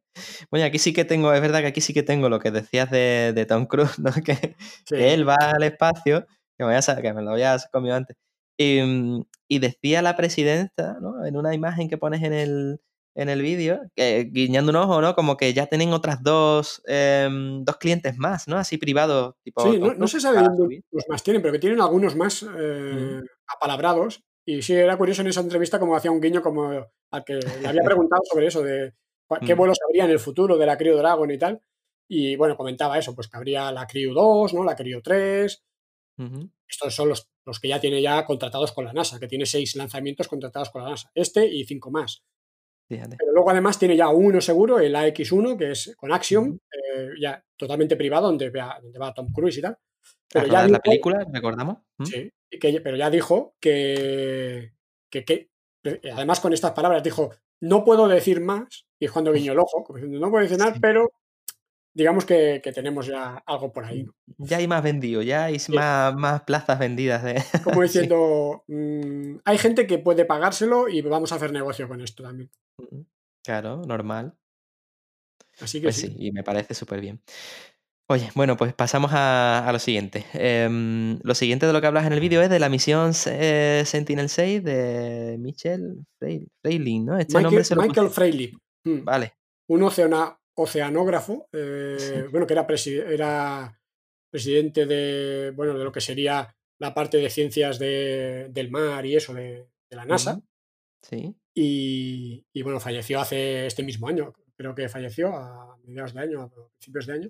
Bueno, le han puesto el nombre en su honor y es un satélite para estudiar precisamente la altura de, de los océanos y, y también estudiar un poco la temperatura, las corrientes y ver cómo influye en el cambio climático todo eso o viceversa, ¿no? Cómo el cambio climático y el deshielo influyen en las temperaturas y en las corrientes y en, y en el nivel del agua del mar. Y es un satélite que ya viene en sustitución de, bueno, en sustitución de, de- de otro que ya está operando desde hace años, el Jason, Jason 3 me parece que, que se llama. Y aún vendrá otro, otro Sentinel más eh, en los próximos meses para estudiar eh, este tema. Fue un lanzamiento súper súper chulo. eh. Bueno, El de que- noche, ¿no? Este fue de noche. no, este fue de día. Este fue de día, que fue Ah, este el- es el, el- que aterrizó en tierra, ¿no? O Correcto, sea, aterrizó en tierra. Era, el streaming fue, digamos, hecho por la NASA, que ahí nos, nos, nos dejaron un poco sin telemetría y tal, lo que, a los que nos gusta un poco ir siguiendo mm, eh, la telemetría que nos pone SpaceX en los, en los directos. Ahí la Mm. NASA lo hizo un poco diferente, pero, pero el aterrizaje fue muy, muy espectacular porque se vio bastante bien. Siempre que son en tierra, siempre suelen ser muy espectaculares porque hay mejor cobertura y tal de las cámaras. Pero además se oyó en, en directo, eso no lo puse en el directo, pero si vais al, al streaming en directo, SpaceX o en la NASA, en el momento de aterrizaje se oye el Sonic Boom, el doble Sonic Boom, súper espectacular, y están ahí narrando, hay un par de chicas y el presentador, una, de- una de, de las chicas que trabaja en SpaceX, y, y bueno, se, se oye la emoción ¿no? de ver el bicho ese bajar, que lo veían ahí en directo, y cómo luego oyen el Sonic Boom y todo eso, y lo, lo- lo- lo exaltadas que estaban, ¿no? Y, y el presentador también estaban alucinando, ¿no? O sea, que imaginar lo que debe ser ver allí en directo un, lanza- un aterrizaje, un lanzamiento también, pero un aterrizaje de un bicho de esos. eh, Mm. tiene que ser el ruido, mm, todo eso debe ser eh, espectacular.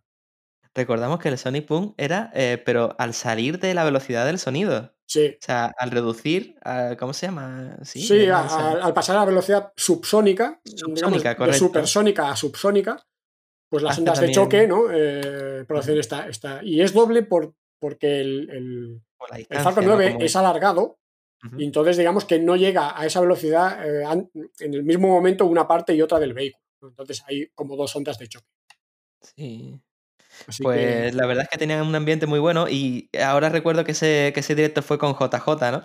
Y, y tenía mucho cachondeo con esta gente, con los que estaban allí haciendo el, el sí. directo.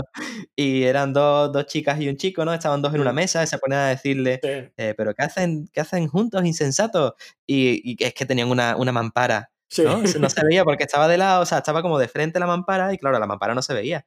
Pero, y estaban los dos muy cerca y hablando sin mascarilla. Eso del COVID. ¿no? Y, claro, y la gente alarmándose. Y, y a todo Sí, esto, Elon Musk en su casa con, con, con COVID, sabe que lo ha tenido, lo ha tenido, ¿no? Lo ha pasado. Sí, sí, lo tuvo, le hicieron unas pruebas que sí, sí, que si no, que si dos pruebas Sí, le dieron sí. positivo, que si no, pero sí, Ya, se ve claro. que al final se Anda que no renegaba. No renegaba se nada. ve que la, la ha pasado leve, dice, Sí, bueno. pero bueno, Pues, hombre, me alegro, me alegro por él. Pero, fu, renegaba muchísimo, ¿eh? sí, Y, y ahí tienes como al Donald Trump, los dos con COVID. sí, sí. Perdón. Yo creo que en pues Estados. Unidos no se, no, se, no se salva casi nadie, ¿eh? por eso. Madre mía, Es que un tienen desastre, ¿eh? un, tienen un papelón. Bueno, pues la Starlink 15, em, eh, pues no sé, ¿qué tal? Iba, iba a mirar cuánto tiempo llevamos, pero, pero bueno, eh, lo que sea, si Lo siempre falta, preguntamos, sí. sí, siempre preguntamos, oye, esto se está haciendo muy largo y tal, y nos dicen, nada, No pasa digan". nada. Sí, Bueno, luego, como esto luego se oye después, luego te lo puedes pasar más adelante, lo pausas, lo que quieras, o sea que no, no hay O problema. directamente ignorarlo, ponerlo de fondo, Exacto. pero ignorarlo. O sea que tienes muchas opciones. Que bueno, lo que comentas de la, de la Starlink 15 es que eh, es el séptimo uso que se le da al Falcon 9, ¿no? Y que las cofias, una, ella el segundo uso y otro el tercer uso, ¿no?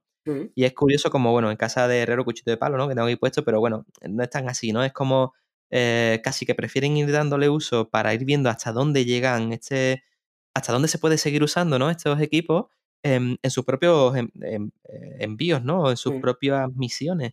Porque, claro, supongo que no es el mismo problema que pueden tener cuando se estrelle un satélite de un cliente que cuando se estrelle el tuyo, ¿no? Sobre todo si, si el satélite o, o lo que mandes em, no lo tienes asegurado, ¿no? Y ahí estoy tirando un poquito a España, ¿no? Porque hace poco se nos ha...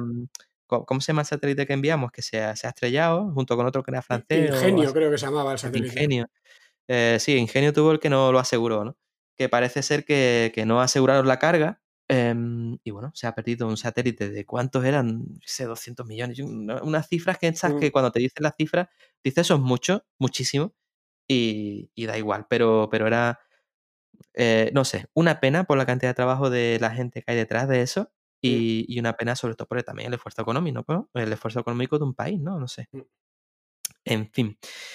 Que, que bueno, eh, esta misión, la Starlink 15, era, era mm, de noche, esta sí, que es ¿Ah, que sí? me había, me había liado antes, y tiene unas imágenes muy chulas, de hecho lo comentas en el, en el vídeo, eh, cuando ya está volviendo o está, ya se ve la cámara desde, desde la última etapa, eh, Mm. se ve la primera etapa, el Falcon 9, em, se ve regresando y se ve como la Tierra está iluminada por, por la zona habitada de la Tierra precisamente, ¿no? Y se ve, joder, está muy chulo, la verdad es que es una pasada de emisión y, y bueno, si alguien se la perdió, que, ojo. muy espectaculares. Esta misión Sí. tenía, tenía el tema este de que has comentado de los, de los siete lanzamientos de esta primera etapa, la B1049, con Ujú, siete aterrizajes, porque aterrizó correctamente en la barcaza.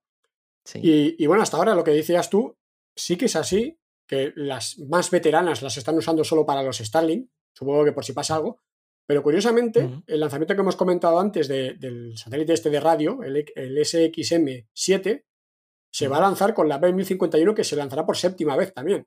O sea Ah. que, que ya están poniendo ya etapas muy veteranas en lanzamientos comerciales que ya no son Starlink. O sea que, que tienen bastante confianza de que, de que la cosa aguanta y de que, aunque si lo ves llegar el, el bicho a puerto, cuando se ve que llega, pues ya se ve que dices, madre mía, empieza a parecer que está más, va- más vapuleado ya que, no sé cómo se aguanta derecho el, el- el trasto este después de, de tantos meneos, ¿no? Pero, pero bueno, Sí. parece que, que es solo un tema de fachada, ¿no? Que realmente eh, Estructuralmente internamente está bien. Sí. Em, iba a decir algo, se me ha ido el santo al cielo, pues estaba, eh, me pasa, me, me pasa que me pongo a verte mientras que charlas. Ah, eso, que me encantó ver el, el- el- ah, se llama aquí Octograder, ¿no? Octograder. Mm. ¿Cómo? Octagraver. Mm, Vale.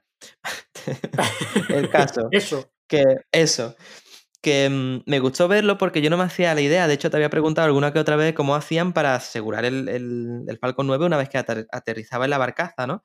Porque, bueno, yo pensaba una, una pleamar, o sea, un- una mar brava, te podía tirar el, el- el cohete, ¿no?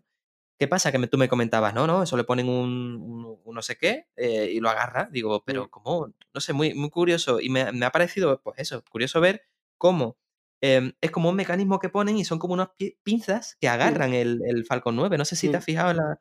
eh, Es como un soporte. Yo cuando sí. tú me lo describiste pensaba que era como un, un molde que encajaba y Mm. que, y que sostenía las patas. Ya sabéis que el Falcon 9 Sí. tiene como cuatro patas grandes que apoyan, ¿no? No, no, Y no. pensé, pensé que era algo que agarraba esas patas. Digo, Mm. ya está, le da como más, más superficie de, de- de apoyo y Mm. ya con más superficie de apoyo eso no se cae. Pero que va, que va. Es un, es un buen trasto de metal, que eso pesará lo suyo, que es como neumático y directamente lo que agarra es el cono, el cono del Falcon 9, le pega Mm. un, un pellizco, bueno, le pegará octo, ocho, ocho pellizcos y- y lo agarra.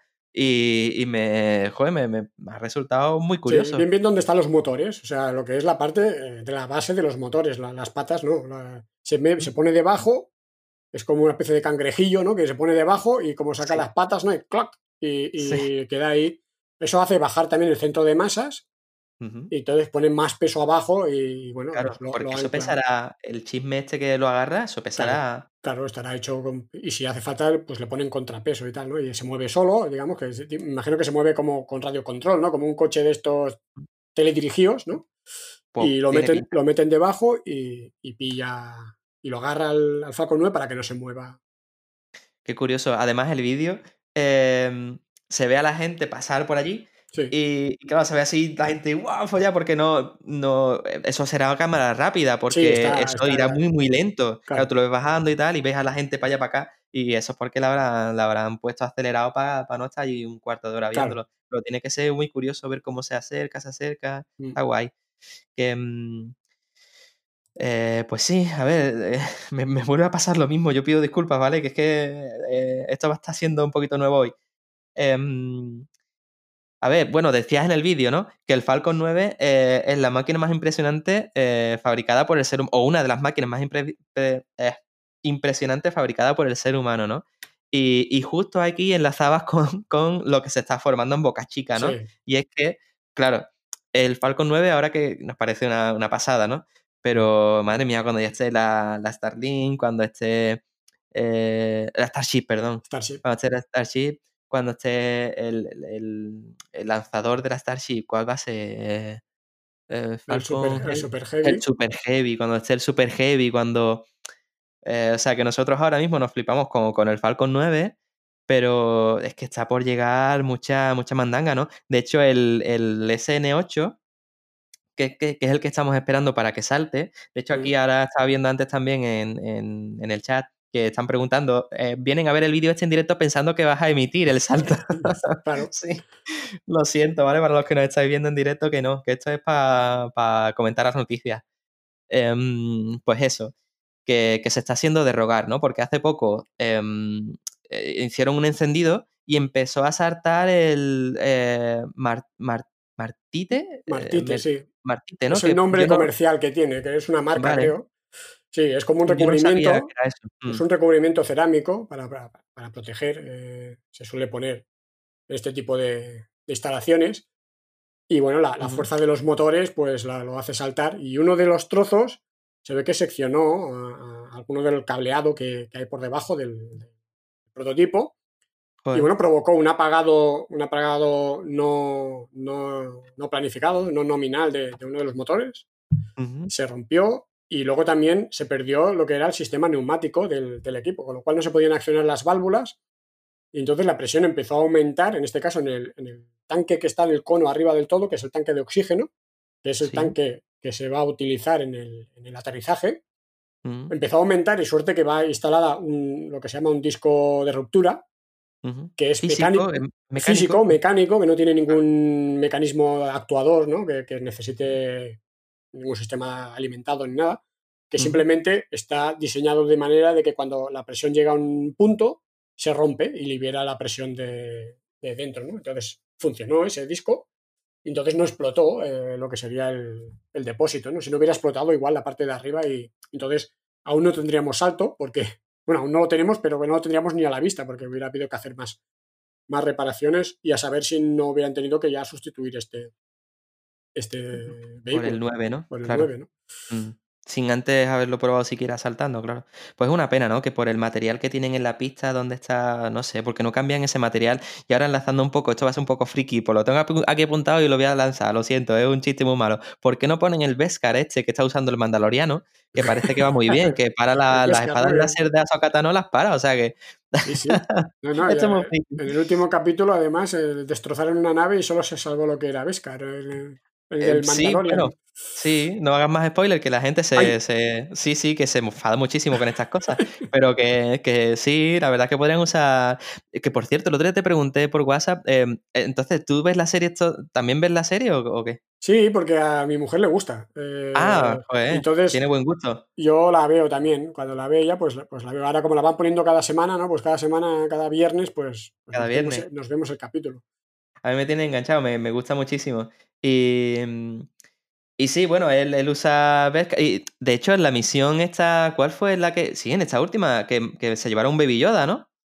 Sí, en la, Crew, en la, en la- en Vale. la misión Crew 1 Vale, se llevaron el, el Baby Yoda que lo comentaba, ¿no? Que, Sí. que era el Baby Yoda, el, el uso, de- digamos, oficial, oficioso, es el detector, ¿no? De, de microgravedad, ¿no? Claro. Analógico, detector, cuando esto flota, quiere decir que ya estás en microgravedad.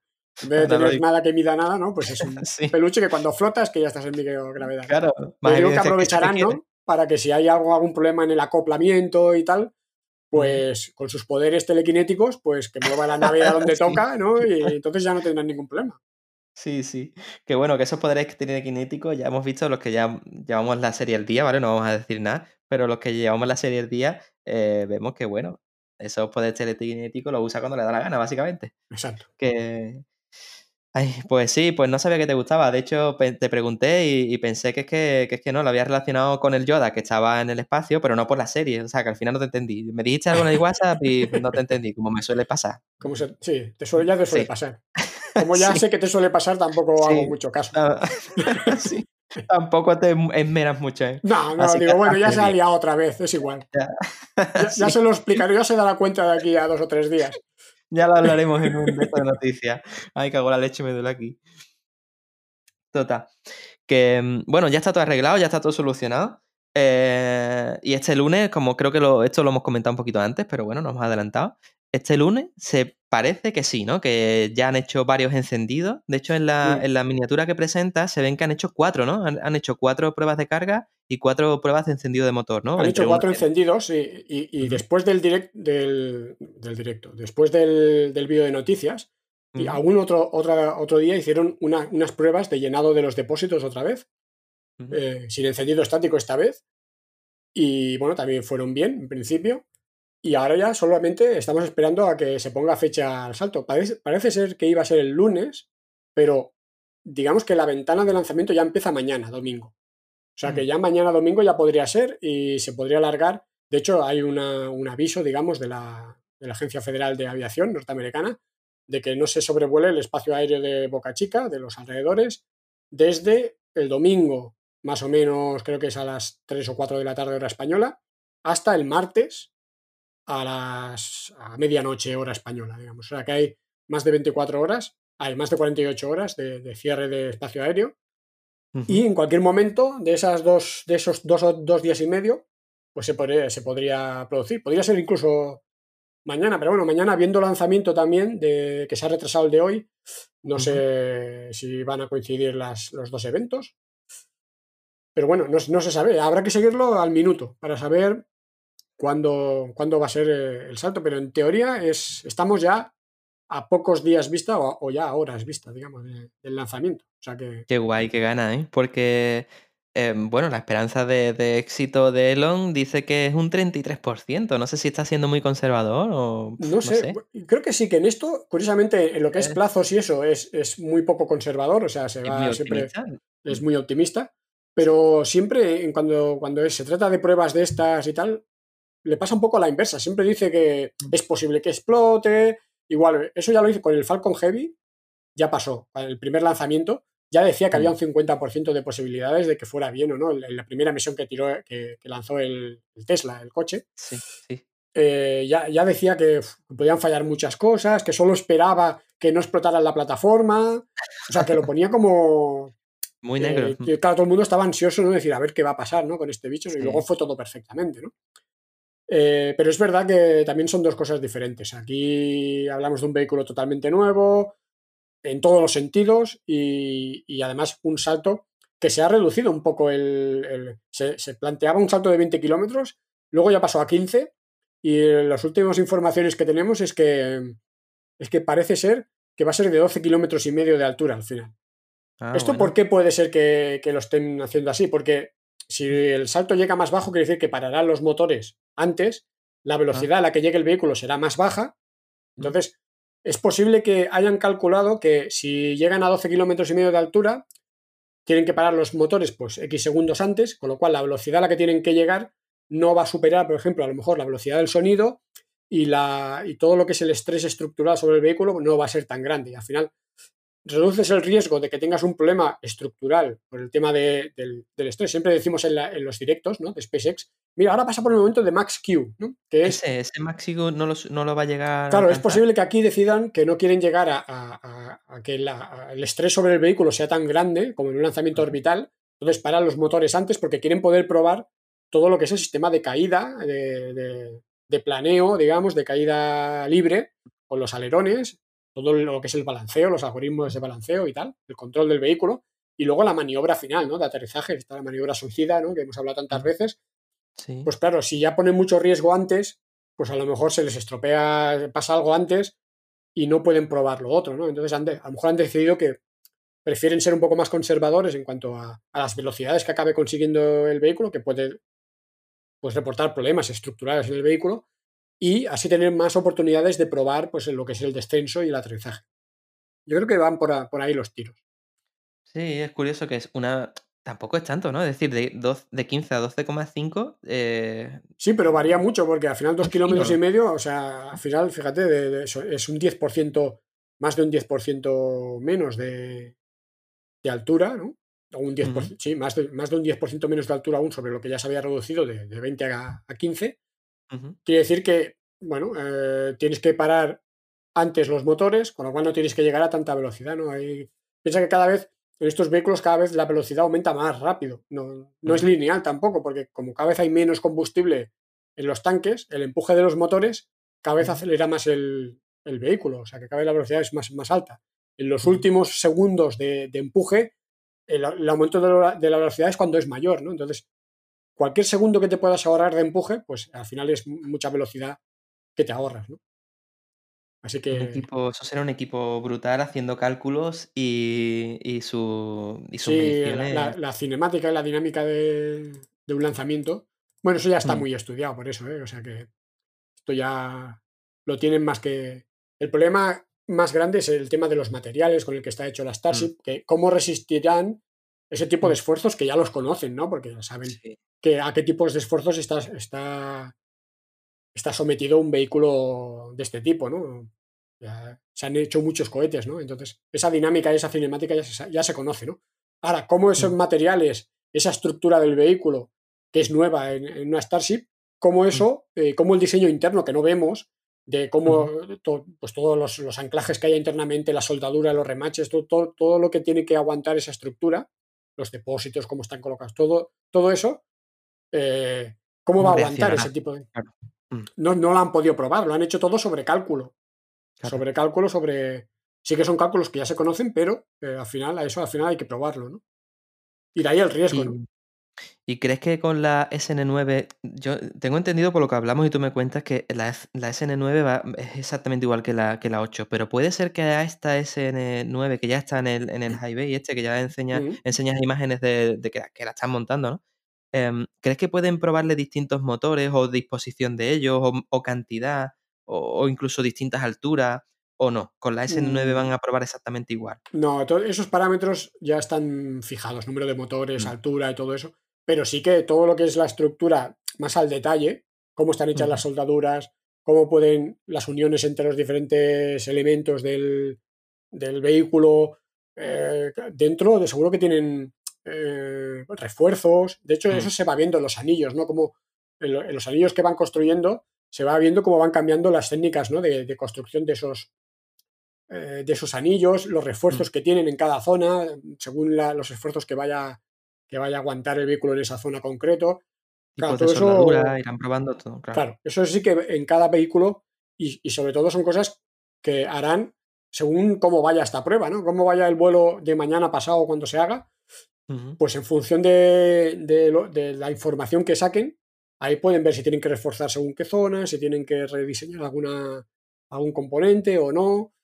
Eh, pero lo que es la altura final y eso también puede variar, ¿eh?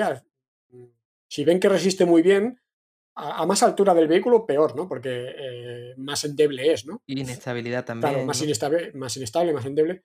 Pero, por ejemplo, el Falcon 9 ya lo hicieron, de alargarlo mucho. Desde la primera versión, la versión 1.0 del Falcon 9, a la actual, la 1.2 Mm. Block 5, eh, es mucho más alto y más estilizado de lo que era. O sea, fueron probando y fueron viendo que aguantaba y, y lo fueron alargando hasta, hasta su, su óptimo. ¿no? Y aquí también podría ser que, que consideraran, según cómo, fueran, cómo vayan las pruebas de los siguientes prototipos, pues que pueden añadirle un anillo más, ¿no? De, claro, imagínate, un anillo más su- supone mucha más, eh, mucho más volumen para meter o combustible o carga, ¿no? Pero tú Entonces, sabes eh, la cantidad de cálculos que tendrá, madre mía. Yo no me imagino. bueno, eso debe ser impresionante. Bueno, tienen hasta la SN15, ¿no? ¿Eso está fijado ya como máximo, la 15? ¿O, No, o no, es no, no. porque Simplemente que hasta, la, hasta el SN15 se han visto, se han visto ya eh, trozos componentes, componentes componentes de de Mm. por allí por la zona de fabricación. O sea que como Vale, mínimo hasta eso. Pero bueno, es que Elon Musk ya ha dicho que hasta la S, precisamente hasta la SN15 no va a haber cambios grandes en el diseño, sino que van a refinar pues lo que hay, ¿no? Lo que hablábamos ahora de los detalles, ¿no? Y en función de las diferentes pruebas. Pero sí que están ya barajando cambios importantes el diseño a partir del SN15. O sea que luego vendrán otra serie de prototipos con cambios ya más gordos en las patas o vete a saber en, en qué otras partes, ¿no? O sea que va a haber, va a haber cambios grandes. Qué curioso, ¿eh? Y que hasta ya la 15 ya tengan pruebas pre- preestablecidas para ellos, porque claro, hasta la 15 tendrán pesa- pensado qué hacer con eso, con esos prototipos que Sí, están bueno, haciendo. uno ya ¿no? lo duda, ¿eh? porque a veces parece que vayan un poco así, eh, a ver, sobre, sobre la marcha, ¿no? A ver cómo. Porque, Sí. claro, tampoco pueden saber cómo les van a ir las pruebas, ¿no? A lo mejor Mm. eh, van mejor o peor de lo que piensan y, Pues sí. y, pues, y tienen que hacer más o no. O al final, eh, la la S14 y 15 dicen, bueno, ¿y ahora qué hacemos con estos dos bichos si ya no los necesitamos? Pues para otro mocap Pero- que pero- hablabas aquí precisamente, exacto. ¿no? Pero, haciendo piensa que, curiosamente, Mm. em, una de las cosas que, que les, les interesa, o le interesa a. Elon Musk, no es tanto eh, hacer muchos prototipos para ver, para refinar ese prototipo, sino para refinar el proceso de fabricar los prototipos. Ah. Porque, porque, claro, quieren poder construir muchos, eh, muchas Starships, porque al final quiere colo- colonizar Marte. Entonces, no vale con una nave, tienen que hacer muchas naves, porque en cada Claro. ventana de lanzamiento que al final, cuando llegue el momento de la colonización, quiere lanzar centenares de naves en cada oleada, ¿no? Eh, Claro. Entonces, tiene que poder fabricar muchas naves. Entonces, o una cosa que están refinando no es tanto que esa nave sea más resistente o sea más ligera o sea lo que sea, ¿no? O sea mejor, eh, que también, pero es el proceso de fabricar. O sea, quieren fabricar naves muy rápido, que es espectacular, porque fíjate eh, lo que han tardado en fabricar la Starship SN9 después de la. SN, SN8. A lo mejor ha tardado dos o tres meses. ¿Quién Sí, fabrica una nave en tres meses? O sea, es que Mm. estamos hablando de, unos- de unas cosas que no se habían visto hasta ahora. Pues sí, es verdad que bueno, son prototipos, pero que es verdad que cuando quizás Mm. incluso lo mejoren ese y tienen como dos años en cada ventana de lanzamiento, que eran dos años y unos meses, creo recordar, ¿no? Mm. Eh, en ese periodo, en ese lapso de tiempo, claro, a, a fabricar cascoporros, claro, y, y tienen que, que optimizarlo. Incluso lo, bueno, ya están con el BN1, ¿no? Que es el de la Super Heavy, Mm. y, y empieza ya a verse, a verse algunos, algunos cilindros, ¿no? De, del Super Heavy, ¿no? Y esto también tendrán que hacer lo mismo, perfeccionar como el, convertirlo en el nuevo Falcon 9. Ah, bueno, no va a ser un Falcon 9, pero en el nuevo super lanzador que utilicen para... Y esto igual, esto tendrán que hacer un proceso de... Llegaremos a la BN15, no lo sé, pero por ahí andará. No se sabe, no se sabe. Se, Mm. se entiende que el, el- el Super Heavy es, no será tan complejo, ¿no? Aparte de la parte de los motores, que ahí es la complejidad más grande, ¿no? Porque hay que, tienen que poner muchos motores. Al final está pensado que vayan 28 motores en la base. Entonces, esa parte sí que es, bueno, tendrá un tema de diseño importante y de pruebas. Mm. Pero bueno, es una primera etapa. El funcionamiento va a ser parecido a un Falcon 9 en el sentido de que no va a ser, no va a llegar a velocidades orbitales, porque se separa antes de llegar, ¿no? Luego seguirá empujando la Starship, volverá, con el mismo procedimiento que usa eh, en la práctica El Falcon 9. el Falcon 9. Entonces, Mm. el sistema será igual. No es como, por ejemplo, la Starship, que utiliza un sistema diferente para aterrizar, todo, todo muy diferente. En cambio, en el Super Heavy, pues va a ser más parecido, con lo cual se le supone que no tendrá tanto problema a nivel de diseño de que se encuentren con cosas muy, muy complicadas de solventar, ¿no? Sí, Pero sí, ya, ya, ya se está viendo. Y de hecho, en el- se está ensamblando ya en el, en el High Mm. Bay. O sea que, que el primer prototipo del Super Heavy tampoco tardaremos mucho en verlo. Mm. Pues sí, de hecho, em, eh, pone- bueno, pones imágenes y tal. Eh, lo que sí que, sí que parece que les preocupa en el diseño de, de todo esto es las patas, ¿no? Parece que esto hay como cierta contro- controversia, ¿no? Que están como divididos, comentas en el vídeo, que hay como un- una pequeña... eh, que no saben qué patas ponerle a esto para que Bueno, el más tren de aterrizaje se ve que está suscitando polémicas entre los ingenieros y claro, es un tema complejo, que si tienen que ir por fuera, que si tienen que ir por dentro, si tienen que ir más grandes, menos grandes, más, menos patas. Claro, ahí tienes un tema, si tiene que ir por fuera, de alguna manera tiene que ir mm, cubierto mm, para, para todo. Al final la, eh, la nave Starship va a ir a órbita, entonces va a, a, a- volver desde velocidades orbitales eh, ahí será muy agresivo la reentrada, ¿no? Entonces, mm, ese, ese aislamiento extra por fuera será más peso en el vehículo. mm, Claro, si va por dentro no hay tanto espacio.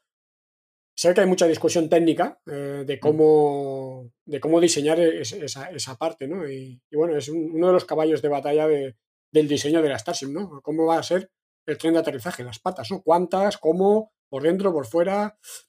eh, con qué tipo de mecanismo de suspensión, digamos, porque quieren que, se, que pueda aterrizar en, en- en lugares que no son horizontales, ¿no? que sean Mm. irregulares, Mm. con lo cual ahí no pueden ser algo muy fijo, tiene que ser algo que pueda de alguna manera, pues, nivelarse, Sí, ¿no? Si, en una zona tiene que poner la pata menos Exacto. extendida, tal, que claro. Claro, eso es complejidad y más masa, eh, más complejidad, cosas que pueden fallar.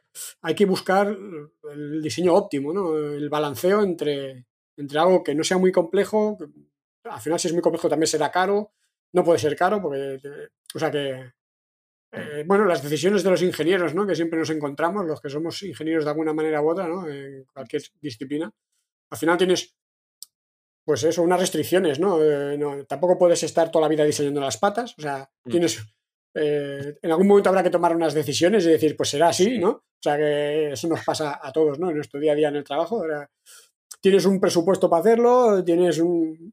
Tienes Un unas restricciones que sí. dentro de eso, Y se tienen que decidir pronto porque su jefe ha dicho hace poco que, que, bueno, que en 2022 ya van a ir las primeras eh, sin tripulación, con mercancías o con, o con lo que ya hemos hablado en otros podcasts anteriores, ¿no? Con la capacidad Mm. de generar el combustible allí y tal. Em, pero los quiere ya mandar en, en el 2022, o sea que se tienen que ir decidiendo ya sobre qué pata Claro. ponerle porque...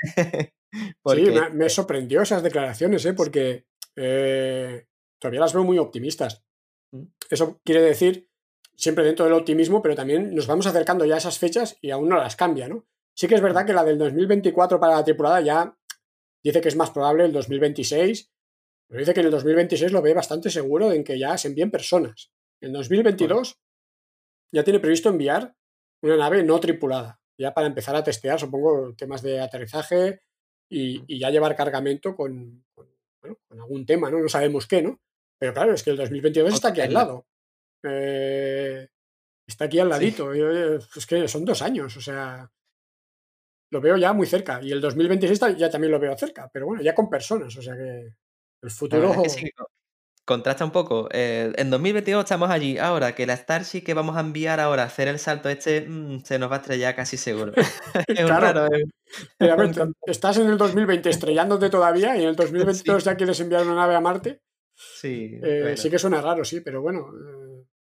Yo lo compro, ¿eh? Yo, Ah, yo prefiero que sea así, ¿no? O sea, sí, además es una manera también de motivar, ¿no? Eh, totalmente. y si no hiciera eso, a lo mejor, eh, o sea, haciendo eso, a lo mejor está en el 2024, digamos, o en el 2026, es igual. Pero si no lo hiciera, a lo mejor estaría en el 2030, porque entonces la gente, bueno, se, se apalanca, y bueno, si no está hoy, pues ya estará mañana. En cambio, si Mm. vas apretando, pues la gente siempre está ahí más, más motivada, ¿no? Y, y más metida en el proyecto y, No sé, hombre, yo espero que sí. Sería espectacular ver partir a una Starship o dos a Pues Marte sí. ya en el 2022, aunque sea no tripulada. Pues sí. Pues tendrían también que solucionar cosas como lo que nos contó Daniel Marín en su entrevista que, que nos hizo, ¿no? O que le hicimos, perdón, la charla que tuvimos básicamente, en la que Mm, nos decía el repostaje también en el espacio, o sea, que es que hay muchas cosas por resolver, como claro. para que este hombre esté diciendo ya lo del 2022, pero bueno, oye, no sé, como hablábamos, que lo compramos y ya está, nos subimos al carro de la euforia y para adelante. Sí, que, hombre, se, se le compra con, con gusto porque, aunque sí, no sea la fecha, eh, uno vi- vi- viendo lo que está haciendo dices, bueno, es que aunque no sea esa fecha, pero parece que será. Y yo para mí ya es una perspectiva diferente que yo no he tenido, yo ya tengo 47 años y en toda mi vida no he tenido una perspectiva de nada. O sea, yo cuando nací, eh, justo ya eh, era el 73 y en el 72 fue el último ser humano en la Luna. mm, Y desde que nací, lo único que hemos ido haciendo es perder capacidad. O sea, a ver, luego mm, había el transbordador y al menos íbamos, luego los Estados Unidos perdieron el transbordador, eh, ya no íbamos a la Luna, no había ni planes de Marte. Y ahora, desde hace pocos años, pues empieza a ver como un horizonte más lejano, ¿no? Algo en lo que digo, bueno, puedo disfrutar ya por fin, ¿no? De uno, que bueno, que no es el 2022, sea el 2024, 2020, es igual, pero ya lo veo como algo que dices, bueno, está ahí, eso, no sé si va a mm. ser antes o después, pero parece que va a ser, ¿no? Está todo el mundo ya cada vez más alineado, ¿no? La NASA, todo el mundo, la- los chinos últimamente también están enviando a decir, cosas a la Luna, ¿no? a Empieza a haber ¿eh? eh, mucho movimiento y, y, bueno, quieras que no anima, ¿no? Y mientras eso siga así, Sí, pues yo encantado. pues sí. Oye, pues llevamos casi una hora y media. Mucho de la hora y media que estábamos grabando mm, va en, pospro- en producción o en edición se va, se va a quitar porque es parte de, de lo que estábamos hablando con la gente también en Mm, el chat y tal. Y si te parece, ya que cerramos esto de las noticias, eh, damos paso a, a- Habitualmente hablamos del feedback de lo que nos escribe y tal, pero como creo que ya mencioné al principio, eh, vamos a ir al chat de, de Twitch y vamos a ver qué, no- qué nos escriben. Y, y nada, damos paso a una cortinilla y ahora, y ahora continuamos, si te parece, Ismael, con lo que nos hayan escrito en el, en el Twitch, ¿te parece? Venga, ahora repasamos. Venga, pues ahora.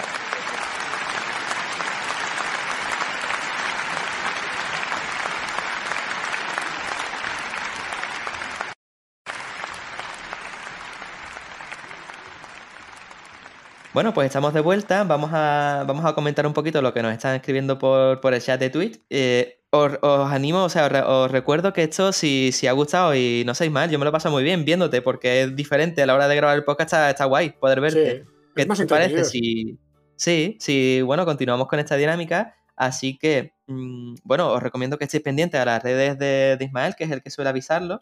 Yo lo aviso también en mi Instagram, lo aviso por mis grupos de WhatsApp. Pero bueno, amigos míos por aquí, no sé cuántos habrá. Ahora, ahora leeré el, ahora leeré. Pero ya sabéis, Ismael es, es el que tiene el tirón. Así que, que bueno, vamos a leer un poquito eh, el chat. ¿Qué os parece?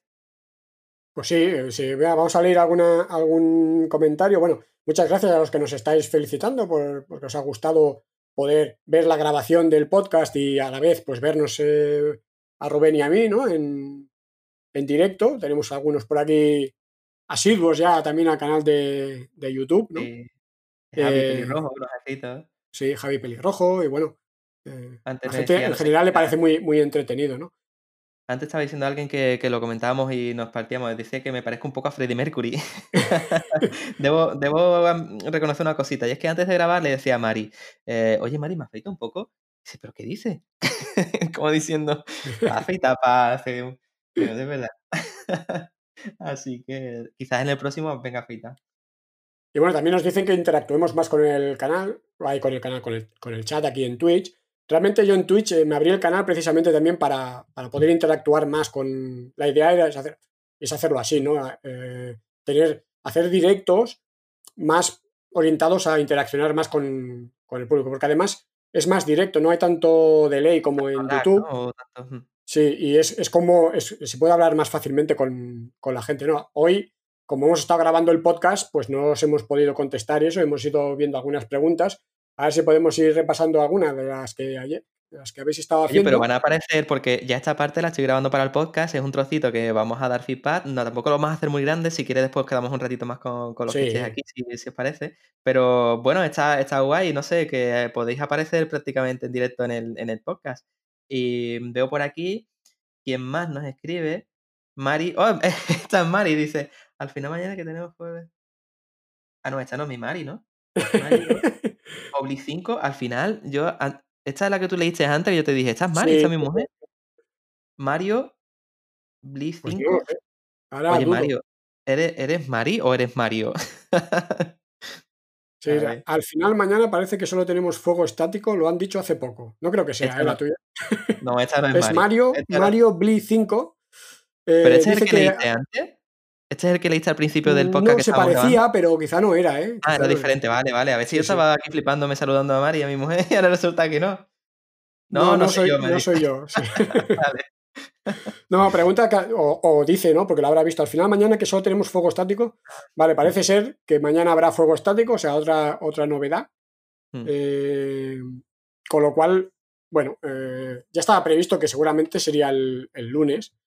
Si mañana hay fuego estático, quiere decir que mañana tendremos el lanzamiento de la misión de la CRS-21, la misión de carga, con la Dragon 2. La primera vez que se, la, que se lanza la Dragon 2, de- ya lo hemos comentado antes. Y, y bueno, no tendremos de momento estático, pero bueno, tenemos un encendido estático. Si yo estoy por aquí en casa, pues igual también me paso por Twitch y lo comentamos en directo el encendido estático. Si estoy por aquí, ya veremos. Seguramente te tendrán todo el día enredado porque, como decíamos antes en las noticias, eh, mm, van a estar entre el lanzamiento y, y lo demás. Eh, oye, dice aquí, no, es que no sé cómo leer esto, es Nick. 00 Asby 00. 00 Vale. ASCII, 00. mm. Sí, decía que, que dice, me parece muy guay esto del podcast, nunca había visto uno así, supongo que nunca uno en directo, dice, y que, em, que te sigue desde, desde los lanzamientos de tripulación. Bueno, aviso a este, a este suscriptor de, de Twitch que eh, ya tienen 10 podcasts, es decir, este es el 11, ¿no? El decimoprimero que grabamos. Así que, que bueno, si le ha gustado, que lo busque por las plataformas de podcasting, que, que vamos a estar por, por todos lados.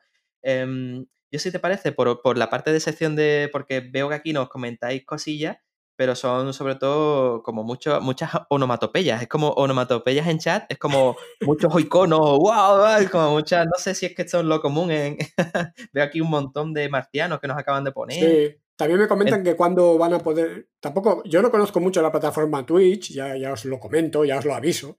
Y Sí, somos me decís, no puedo donarte no sé qué, mil bits, que no sé ni lo que son bits. O sea que tampoco os puedo decir. O sea, sé que a medida que yo voy haciendo directos, pues gano como puntos y al final luego de alguna manera podéis donarme no sé qué. eh, pero bueno, no sé. Supongo que con el tiempo y al ir haciendo directos, pues ya, ya podréis hacerme estas donaciones de mil bits, que no sé qué serán, no sé qué. Es un tipo de moneda, nos dice.